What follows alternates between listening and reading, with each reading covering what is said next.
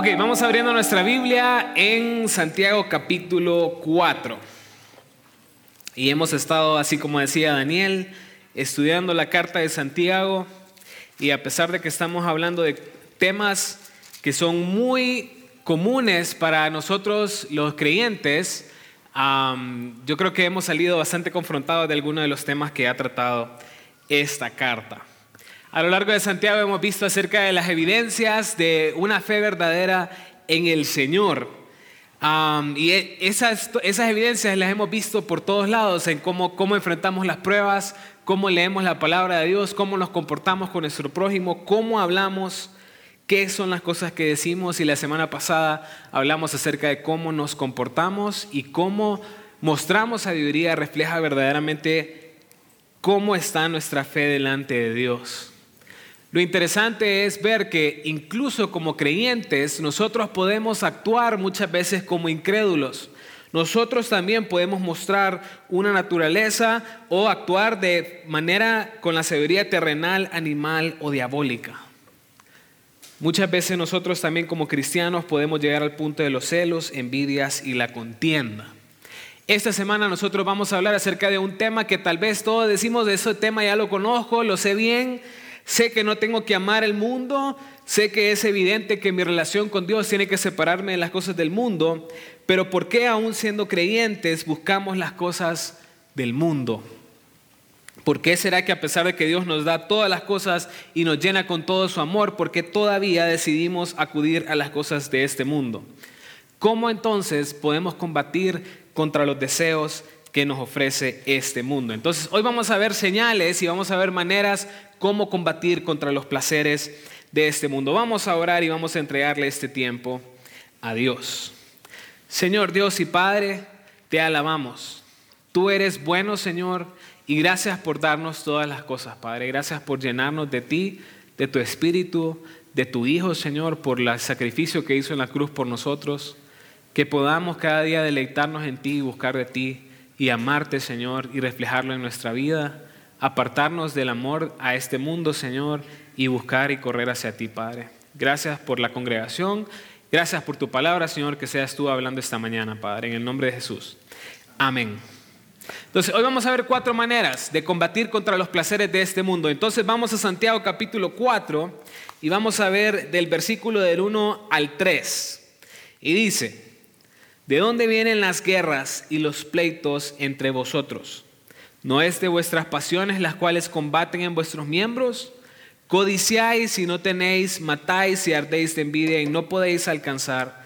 Combatís y lucháis, pero no tenéis lo que deseáis porque no pedís. Pedís y no recibís porque pedís mal para gastar en vuestros deleites. Entonces, del versículo del 1 al 3 nos está haciendo un repaso de cómo actuamos en base a la sabiduría de este mundo. Si vamos unos versículos atrás al capítulo 3, versículo 14, miren lo que dice ahí, dice, pero si tenéis celos amargos y contención en vuestro corazón, no os actéis ni mintáis contra la verdad. Versículo 16 dice, porque donde hay celos y contención, ahí hay perturbación y toda obra perversa. La razón por la cual nosotros caemos en guerras, en pleitos, matamos, ardemos de envidia, hay luchas y combates e, entre nosotros, es por nuestros propios deseos, por los propios deleites que hay en nuestra carne. en los primeros tres versículos utiliza cuatro palabras para hablar acerca de esos deseos y placeres. Miren el versículo 1, por ejemplo, dice que habla acerca de nuestras pasiones. Versículo 2 habla acerca de las codicias, después habla acerca de los deseos y el versículo 3 habla acerca de deleites. La razón por la cual nosotros caemos todavía en buscar los placeres de este mundo es por nuestros propios deleites y placeres. La razón por la cual nosotros eh, actuamos de, en cuanto a guerras, en cuanto a envidias, en cuanto a codicias y deseos es porque un corazón que busca deleitarse en estas cosas del mundo, en mi propio deseo intrínseco. La semana pasada Daniel daba un ejemplo acerca de Hitler, pero a través de la historia vemos tantas personas que comienzan guerras por los propios deseos de sus corazones, por el poder, por la conquista, por la autoproclamación de gloria y por la venganza. Y todo comienza en el pensamiento de un solo hombre. ¿Saben qué es lo más triste? Que en las congregaciones también ocurre lo mismo. Nosotros en las iglesias también vemos muchas veces personas que actúan en base a contienda, en base a guerras y en base a pleitos. Y es por eso, porque hemos cedido a los placeres y a los deseos de nuestra propia mente y nuestro propio corazón. Ahora el versículo 1 dice que esas guerras y esos pleitos vienen de nuestras propias pasiones. Y esas propias pasiones combaten en nuestros propios miembros. Saben, la verdadera lucha no es entre nosotros, no es entre las personas del mundo, sino que la verdadera lucha está dentro de mí, en mi corazón en mi pensamiento, porque mi hombre quiere ser llenado de este mundo y mi mente quiere llenarse y vivir en base a la palabra de Dios. Miren lo que dice Gálatas capítulo 5. Vamos a Gálatas capítulo 5, versículo 17. Gálatas está un poco atrás de Santiago. Gálatas 5, 17 dice, porque el deseo de la carne es contra el espíritu y el espíritu es contra la carne y estos se oponen entre sí para que no hagáis lo que quisierais. ¿Qué es lo que combate dentro de mí? Ese deseo de querer agradar a Dios o querer agradar la carne. Pero lo bonito es de que Cristo ya murió en una cruz para poder crucificar nuestro cuerpo pecaminoso. Ya nosotros estamos libres de la esclavitud del pecado. Ya nosotros podemos decirle que no a esas pasiones que están en nuestros miembros y ya con un corazón rendido a Dios ya podemos vivir para agradarle a Él. Ahora lo interesante es que muchas veces sabemos lo que dice la palabra de Dios, pero no lo queremos hacer. Y la palabra de Dios nos dice que no amemos al mundo y aún así nosotros queremos agradar nuestra carne y no a Dios.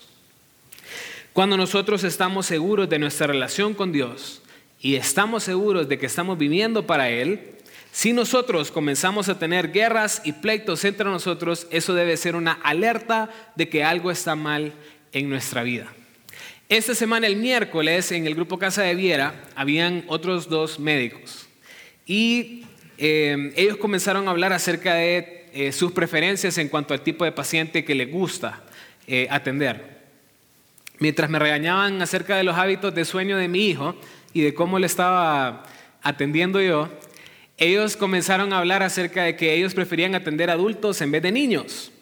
Y yo en mi mente más bien pensaba que en mi caso era lo contrario. Yo me gustaba más atender niños que atender adultos. Y la razón era porque cuando una madre va a consulta por un niño que, no, que generalmente no dice nada, generalmente la mamá solo dice, tiene dolor de oído, o tiene diarrea, o tiene fiebre, y punto. O sea, ahí se queda.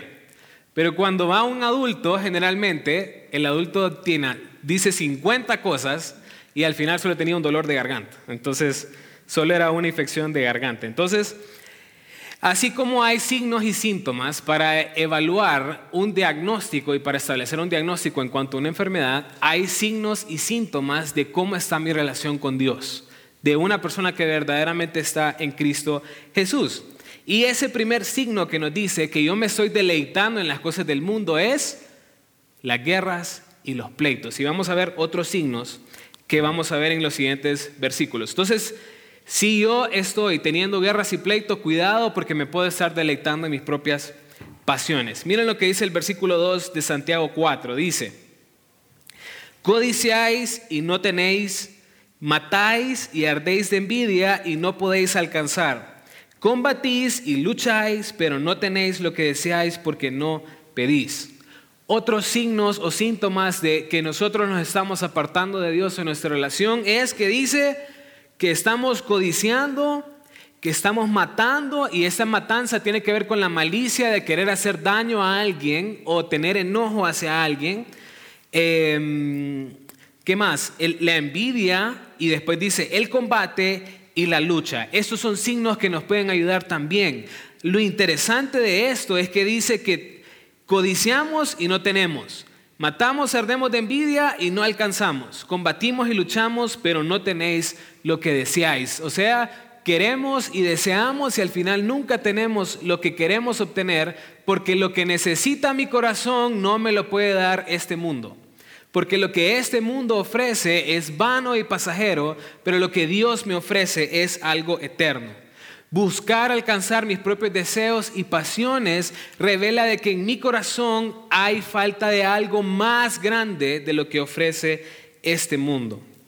Y lo bonito es que al final del versículo dice que no tenéis lo que deseáis porque no pedís. Porque no pedís. Y la mejor ilustración es, ahora puedo decir nosotros como padres, porque ya, ya, ya nació mi hijo. Nosotros como padres. Cuando los hijos piden, nosotros como padres, nosotros le damos a ellos todas las cosas que necesitan, a menos que, sepamos que es algo que le va a hacer daño. Si, mi hijo grita, ya sé que quiere comida, o sea, va, eh, eso es lo que me está pidiendo. Entonces, nosotros no recibimos de Dios, de nuestro Padre Celestial, porque no estamos pidiendo. La palabra de Dios nos dice que si nosotros pedimos, vamos a recibir de nuestro Padre Celestial. Ahora, antes de que comencemos a pedir de manera equivocada, el versículo 3 nos da la razón por la cual no estamos satisfaciendo nuestros propios deseos. El versículo 3 dice, pedís y no recibís porque pedís mal para gastar en vuestros propios deleites. No es que no estamos pidiendo, estamos pidiendo mal.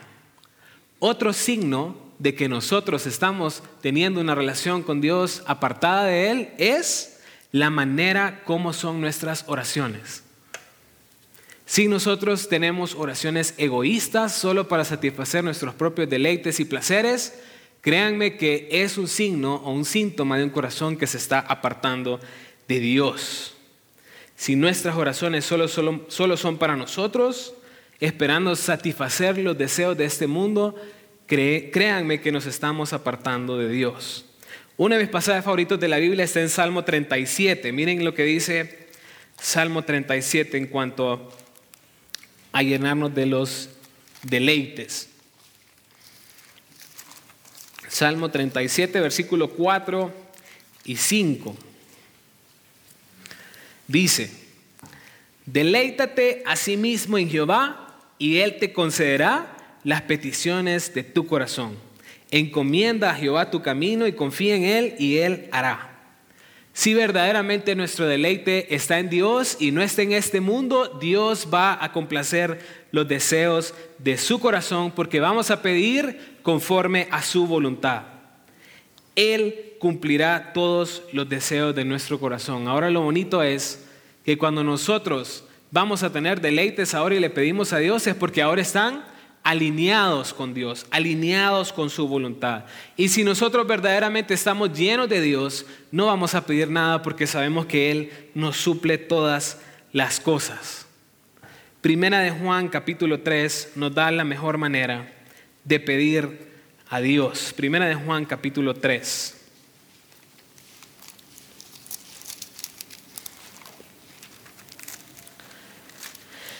Versículo 22 dice, Primera de Juan 3, 22 dice, y cualquiera y cualquier cosa que pidamos, que pidiéremos, la recibiremos de Él porque guardamos sus mandamientos y hacemos las cosas que son agradables delante de Él. Entonces pedimos y recibimos, ¿por qué? Porque guardamos sus mandamientos, hacemos las cosas que son agradables a Él. Entonces vamos a pedir conforme a las cosas que son agradables a Él y por eso lo vamos a recibir. Si ya hemos recibido todo el amor de Jesucristo y nos ha dado su Espíritu Santo, ¿qué más necesitamos? ¿Por qué buscar ser llenos con los placeres de este mundo? Lo que el mundo nos ofrece solo va a ser por un tiempo, pero lo que ofrece Dios es eterno. ¿Cómo están nuestros deseos y pasiones entonces? Si hiciéramos un diagnóstico en base a nuestros síntomas y signos, ¿cómo está nuestro corazón? ¿Estamos siendo llenados con los placeres temporales de este mundo o por lo que nos ofrece Dios? Vamos a regresar a Santiago y vamos a ver la segunda manera de combatir contra los placeres de este mundo. La primera entonces es enfrentar la raíz. ¿Dónde está nuestro deleite? Y la segunda manera de combatir contra este mundo está en los versículos 4 y 5 y dice, oh almas adúlteras, ¿no sabéis que la amistad del mundo es enemistad contra Dios? Cualquiera pues que quiera ser amigo del mundo se constituye enemigo de Dios. ¿O pensáis que la escritura dice en vano, el espíritu que Él ha hecho morar en nosotros nos anhela celosamente? Qué difícil es la manera como lo describe Santiago. Qué directo, porque dice que amar al mundo es adulterio. ¿Y qué es adulterio?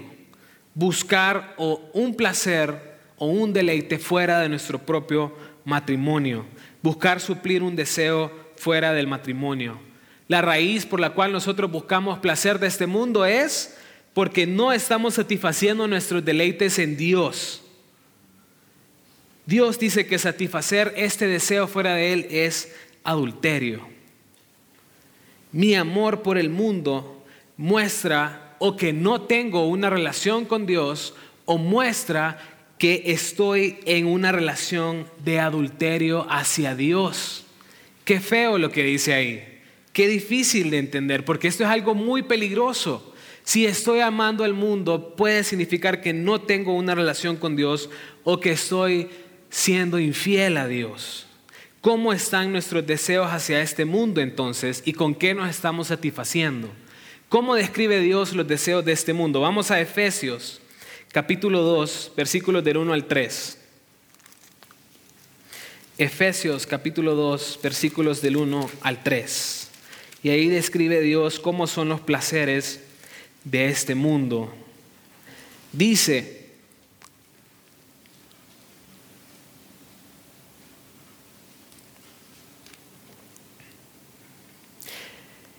desde el versículo 2, ah, bueno, desde el 1, y Él os dio vida a vosotros cuando estabais muertos en vuestros delitos y pecados en los cuales anduvisteis en otro tiempo siguiendo la corriente de este mundo, conforme al príncipe de la potestad del aire, el espíritu que ahora opera en los hijos de desobediencia, entre los cuales también todos nosotros vivimos en otro tiempo en los deseos de nuestra carne, haciendo la voluntad de la carne y de los pensamientos, y éramos por naturaleza hijos de ira, lo mismo que los demás. Los deseos que operan en este mundo son gobernados por el príncipe de la potestad del aire o son gobernados por Satanás también. Y Pablo lo dice que los deseos de nuestra carne son características de una persona que está muerto en sus delitos y pecados. ¿Por qué buscar satisfacer entonces al viejo hombre que ya está muerto para Dios? Y Santiago mismo hace la pregunta, si quieren Regresen al pasaje porque dice, no sabéis que la amistad con el mundo es enemistad contra Dios. Eso es lo que está diciendo el pasaje. Cualquier amistad o cualquier amor hacia el mundo es enemistad contra Dios. Y esa palabra también se puede definir como hostilidad hacia Dios. Si nosotros estamos buscando satisfacer este mundo, somos hostiles a Dios. ¿Cómo entonces, si Dios queriendo tener una amistad conmigo, una relación conmigo, cómo buscamos satisfacer eso? Esa amistad con el mundo siendo hostiles hacia Él. En Juan capítulo 15, no lo busquen, Jesús estaba diciéndole a sus discípulos que ahora ellos son sus amigos y que él quiere que sus y que él dice que ellos van a ser sus amigos si ellos hacen lo que él les manda. Ahora, ¿preferimos tener una amistad con Jesús o preferimos tener una amistad con el mundo? Yo no puedo tener una amistad con el mundo si tengo una amistad con Jesús. Si he entregado mi vida completamente a Dios, ¿cómo buscar una amistad en este mundo? Ahora pensemos un poco, si nosotros nos llegáramos a evaluar en este momento, ¿cómo está nuestra amistad con el mundo o cómo nos estamos deleitando? ¿Nos estamos deleitando en Dios o nos estamos deleitando en el mundo? ¿Podríamos decir que no tengo amor por el mundo y que solo tengo una amistad con Dios? ¿O cómo se evaluarían ustedes? Ahora pensemos un poco más. ¿Cómo creen que los evaluaría Dios? ¿Cómo nos evaluaría Dios a nosotros en base a nuestra amistad con el mundo? Miren el versículo 5, vamos a Santiago otra vez. Santiago 4, 5 dice, o pensáis que la escritura dice en vano, el espíritu que Él ha hecho morar en nosotros nos anhela celosamente. Ahora, el pasaje habla acerca de algo de la escritura que se habla anteriormente, pero no hay un pasaje específico que dice esto en el Antiguo Testamento. Pero sí el Antiguo Testamento habla acerca de cómo es el amor de Dios hacia nosotros y cómo Él anhela celosamente a cada uno de sus hijos y que solo quiere que nosotros le amemos a Él. Cuando Dios habla en los diez mandamientos en Éxodo capítulo 20, el, el mandamiento que dice que no nos hagamos imágenes ni ninguna semejanza que está arriba en el cielo, ni abajo en la tierra, ni en las aguas debajo de la tierra, ni te inclines ni las honrarás. Él dice la razón porque Él no quiere que nos inclinemos a ellas. Y dice porque Él es un Dios fuerte, celoso, que visita la maldad de los padres sobre los hijos. Él está hablando de que Él es celoso y Él no quiere que haya adoración sobre otra cosa. ¿Saben cómo está describiendo entonces Santiago en este caso amar al mundo? Lo describe también como idolatría. Amar el mundo también es idolatría. Y muchas veces en el Antiguo Testamento eh, eh, Dios le decía a Israel que también adulteraban porque buscaban otros dioses y no lo buscaban a Él. Dios nos pide que no tengamos ningún otro Dios, ni que busquemos satisfacer nuestros deseos con otros dioses, y en este caso este Dios sería el mundo o nuestros propios placeres. La realidad es que Cristo nos compró con su sangre para que podamos vivir para Él y glorificarle con nuestras vidas. Él nos rescató de la esclavitud del pecado para vivir para Él. ¿Cómo no glorificar a Dios con nuestra vida? Ahora, ¿cómo está nuestro amor hacia el mundo y qué tanto estamos viviendo para glorificar a Él con nuestra vida y nuestros deseos?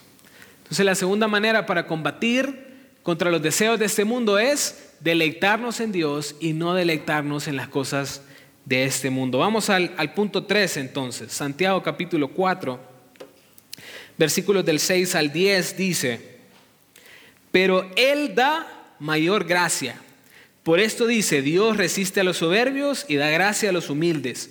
Someteos pues a Dios, resistid al diablo y huirá de vosotros. Acercaos a Dios y Él se acercará a vosotros. Pecadores, limpiad las manos y vosotros los de doble ánimo, purificad vuestros corazones. Afligíos y lamentad y orad. Vuestra risa se convierte en lloro y vuestro gozo en tristeza. Humillaos delante del Señor y Él os exaltará. A este punto podríamos decir, bueno, ya reconocí que de verdad estoy deleitándome en las cosas de este mundo o he caído en deleitar mis placeres en el mundo. Ahora, ¿qué hago? ¿Qué hago? Entonces, un repaso de lo que hemos visto hasta ahorita. La raíz, eh, eh, la raíz de la manera como estoy satisfaciendo mis deseos tiene que ver dentro de mi corazón. Si estoy buscando los placeres de Dios o los placeres de este mundo. Lo segundo, tengo que reconocer de que amar al mundo es pecado y que ahora lo que debo de hacer es arrepentirnos del pecado de amar al mundo. ¿Y cómo lo vamos a hacer? El versículo 6 nos dice una manera bien bonita y, lo primero que dice y que tenemos que entender es que Él da mayor gracia. Ahora, ¿qué significa eso? Luchar contra los placeres de este mundo no es algo fácil porque estoy luchando contra mi propio corazón y contra mi propia carne. Pero Él da mayor gracia, o sea, Él es más fuerte que el pecado o el deseo de mi corazón de ir hacia los deseos de este mundo. Hay victoria para combatir contra los deseos de este mundo. Podríamos decir, José, yo no puedo luchar contra X o Y cosa, o me encanta hacer esto, me encanta hacer lo otro que yo sé que es pecado, pero hay victoria para combatir contra los placeres de este mundo. La otra cosa que nos dice es que para obtener esta gracia yo debo humillarme, humillarme delante de Dios, no creernos superiores a nuestros propios deseos, poder decir la verdad, Dios soy débil y debo humillarme y debo someterme a Él. Porque si yo sigo viviendo bajo esta sabiduría terrenal, voy a terminar apartándome de Dios, humillarme para poder permanecer en Él y acercarme a Él. También debo someterme a Dios para hacer frente a los deseos de este mundo. Y someterme a Dios significa entregar completamente mi vida a Él, morir a los deseos de mi carne. Y dice que si yo me someto a Dios, el diablo va a oír de mí. Y eso es lo que estábamos hablando. Cualquier deseo diabólico, cualquier deseo terrenal, si yo me someto a Dios y entrego mi vida a Él, se va a apartar de mí. No hay mejor manera de poder hacer frente a mi propia carne, al mundo y a Satanás que una vida sometida a Dios. No hay mejor manera. Ahora, una vida sometida a Dios implica rendir todo a Él rendir todo mi corazón y tener una relación genuina con Él. Si nuestra vida está escondida en Él, nadie va a poder contra nosotros. Algo que sí debemos entender es de que la soberbia y el orgullo es algo diabólico. Eso es de Satanás. Satanás cayó del cielo por esto. La autoexaltación, la autosuperioridad es un acto de rebeldía contra Dios. Nabucodonosor tenía el imperio más grande que ha existido en la historia.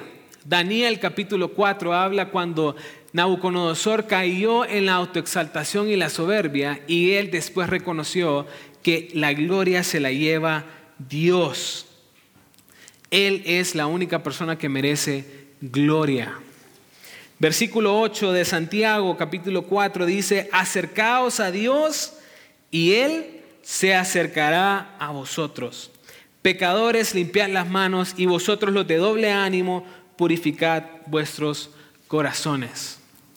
Hay un pasaje en el Antiguo Testamento donde un profeta se le acerca a un rey, que era el rey Asa. Antes de, de comenzar su gobierno, se le acerca el profeta y el profeta le dice, Oídme Asa y todo Judá y Benjamín, Jehová estará con vosotros, y si vosotros estuvierais con él, eh, Jehová estará con vosotros si vosotros estuvierais con él.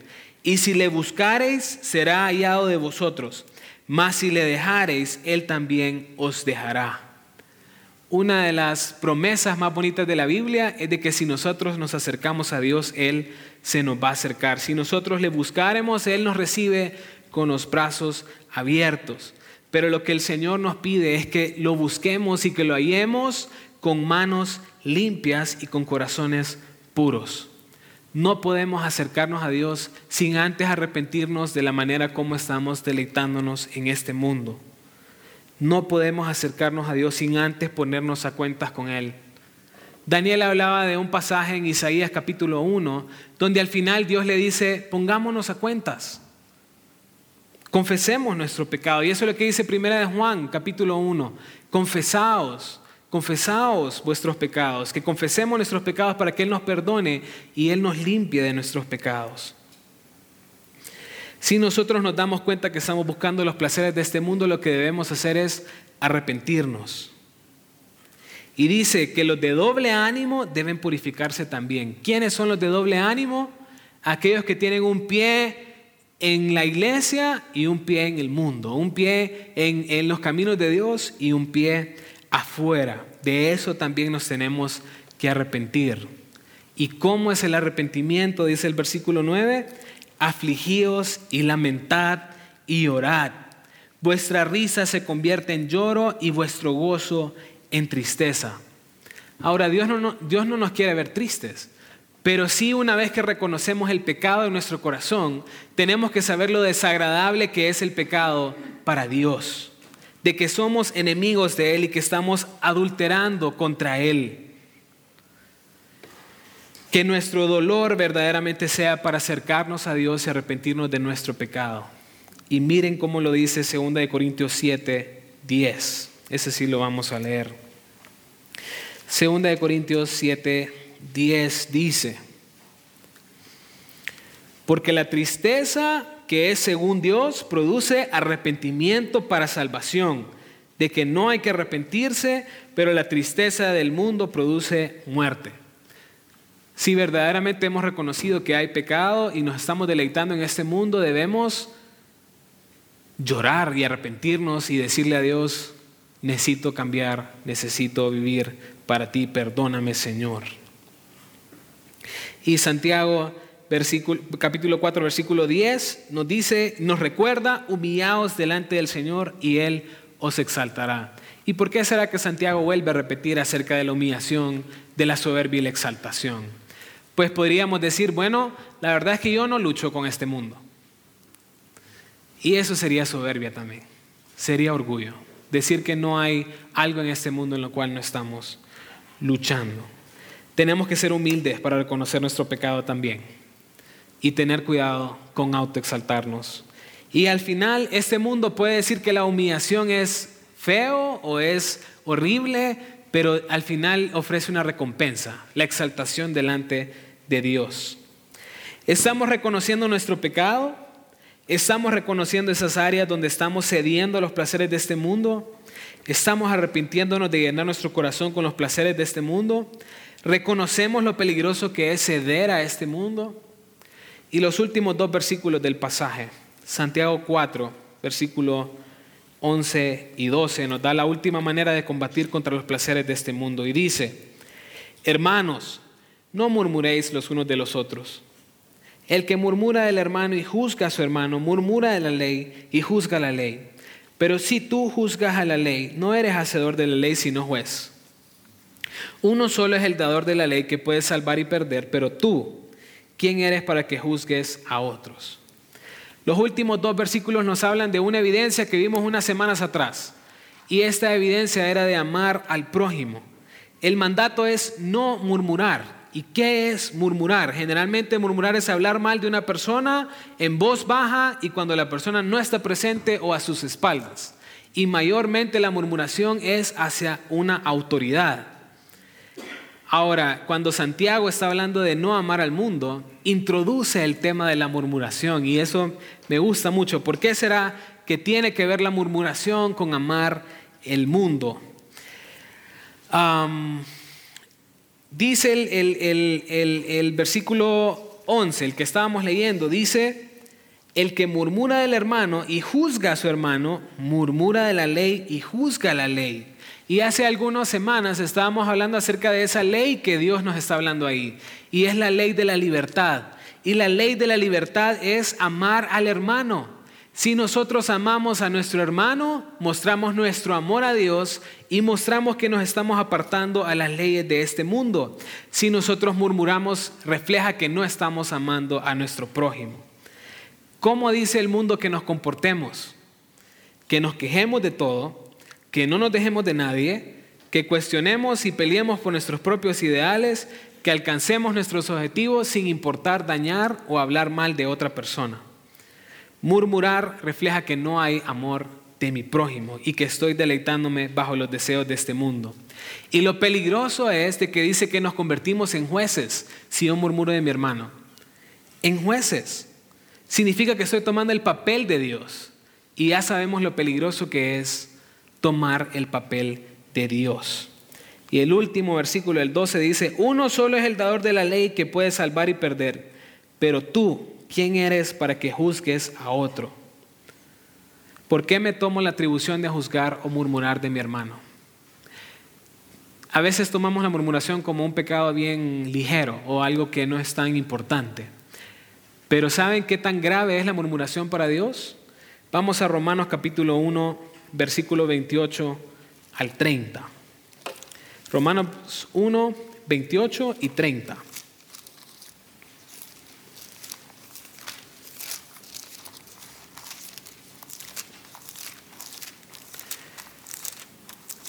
Dice, y como ellos no aprobaron tener en cuenta a Dios, Dios los entregó a una mente reprobada para hacer cosas que no convienen Ahora vamos al versículo 30. Dice, características del hombre de la mente reprobada, murmuradores, detractores, aborrecedores de Dios, injuriosos, soberbios, altivos, inventores de males, desobedientes a los padres. ¿Saben qué refleja la murmuración? Una mente reprobada. Tengamos cuidado con eso, porque eso también es algo terrenal, animal y diabólico. Amémonos unos a otros y no actuemos como actúa el resto del mundo. ¿Qué dicen nuestras palabras de la manera como amamos al hermano y de la manera como amamos a Dios? Solo para finalizar un último versículo. ¿Cómo combatir contra los placeres de este mundo? Vamos a ir a Gálatas, capítulo 5, versículo 24 y 25. Y con este versículo vamos a terminar.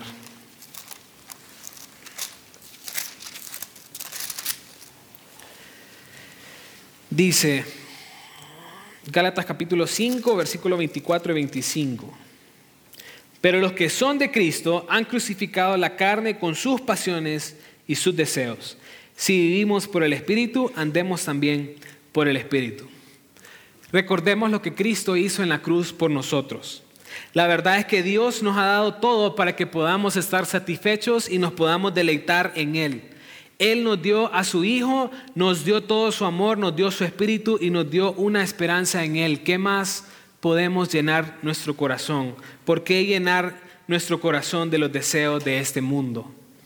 Si verdaderamente tenemos una relación con Cristo que murió y dio su vida por nosotros, nosotros también, también debemos morir en nuestros deseos, morir a la carne, morir a nuestras pasiones y no ceder a lo que este mundo nos ofrece. Andemos por el Espíritu y ya no andemos por la carne. Para resumir entonces, para combatir contra los placeres de este mundo, debo primero enfrentar la raíz que significa saber dónde está mi deleite, si mi deleite está en el mundo o mi deleite está en Dios. Una vez que ya sé dónde está mi deleite, ahora solo deleitarme en Dios. O sea, no deleitarme ya más en las cosas de este mundo. Una vez que también sé que hay cosas que tengo que arrepentirme en cuanto a las cosas de este mundo, debo de arrepentirme de mi pecado. Y por último, aprender a amar unos a otros como lo dice Dios y no como lo dice este mundo. Oremos. Señor Dios y Padre, te alabamos y te damos gracias por tu amor hacia nosotros. Perdónanos, Señor porque muchas veces cedemos a los placeres de este mundo. Límpianos, Padre, y que podamos vivir únicamente deleitándonos en ti, Señor. Que nuestros deseos sean conforme a tus deseos y que, tú, y que nuestra voluntad sea de acuerdo a tu voluntad también, Padre. Que solo te podamos buscar a ti, Señor. Y si hay más pecados en nuestro corazón, que podamos arrepentirnos y vivir completamente para ti, Padre. En el nombre de Jesús. Amén.